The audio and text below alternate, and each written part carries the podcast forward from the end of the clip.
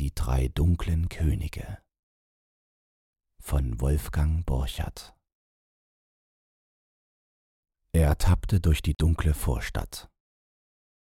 Die Häuser standen abgebrochen gegen den Himmel. Der Mond fehlte, und das Pflaster war erschrocken über den späten Schritt. Dann fand er eine alte Planke. Da trat er mit dem Fuß gegen, bis eine Latte morsch aufsetzte und losbrach. Das Holz roch mürbe und süß. Durch die dunkle Vorstadt tappte er zurück. Sterne waren nicht da. Als er die Tür aufmachte, sie weinte dabei, die Tür, sahen ihm die blassblauen Augen seiner Frau entgegen.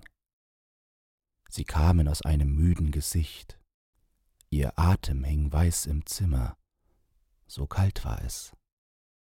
Er beugte sein knochiges Knie und brach das Holz. Das Holz seufzte. Dann roch es mürbe und süß ringsum. Er hielt sich ein Stück davon unter die Nase. Riecht beinahe wie Kuchen, lachte er leise. Nicht, sagten die Augen der Frau. Nicht lachen. Er schläft.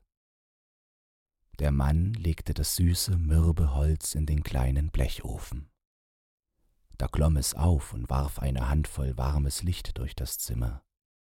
Die fiel hell auf ein winziges, rundes Gesicht und blieb einen Augenblick.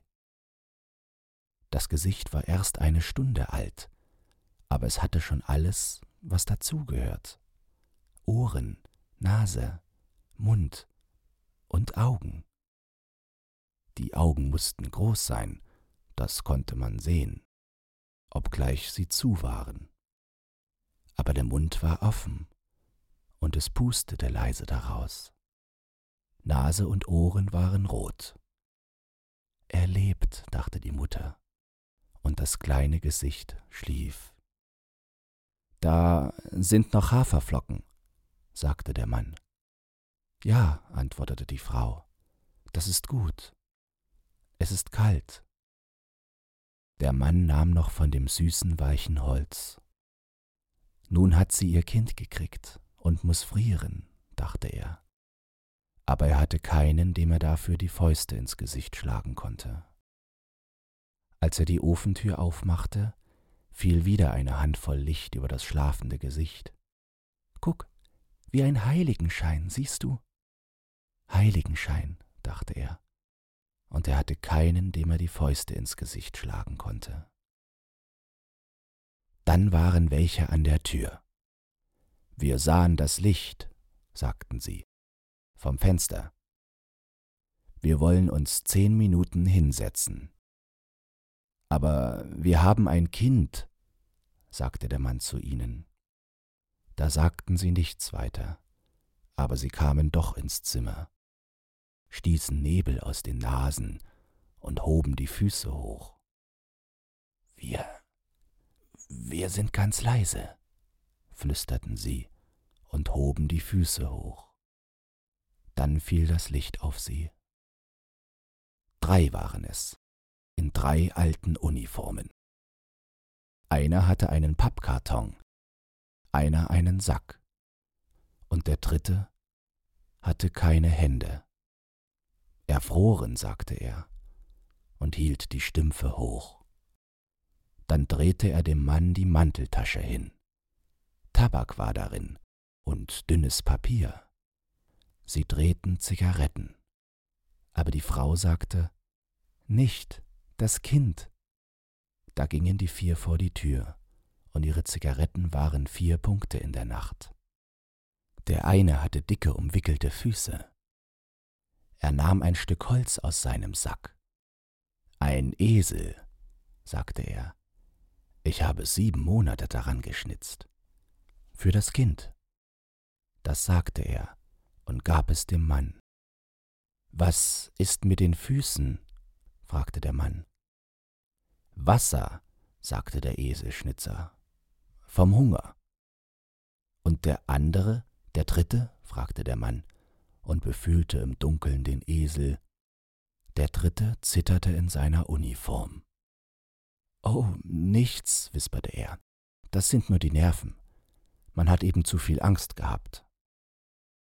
Dann traten sie die Zigaretten aus und gingen wieder hinein. Sie hoben die Füße hoch und sahen auf das kleine, schlafende Gesicht. Der Zitternde nahm aus seinem Pappkarton zwei gelbe Bonbons und sagte dazu, Für die Frau sind die. Die Frau machte die blassen blauen Augen weit auf, als sie die drei dunklen über das Kind gebeugt sah. Sie fürchtete sich. Aber da stemmte das Kind seine Beine gegen ihre Brust und schrie so kräftig, dass die drei Dunklen die Füße aufhoben und zur Tür schlichen. Hier nickten sie nochmal, dann stiegen sie in die Nacht hinein. Der Mann sah ihnen nach. Sonderbare Heilige, sagte er zu seiner Frau. Dann machte er die Tür zu. Schöne Heilige sind das, brummte er und sah nach den Haferflocken, aber er hatte kein Gesicht für seine Fäuste. Aber das Kind hat geschrien, flüsterte die Frau. Ganz stark hat es geschrien. Da sind sie gegangen. Guck mal, wie lebendig es ist, sagte sie stolz.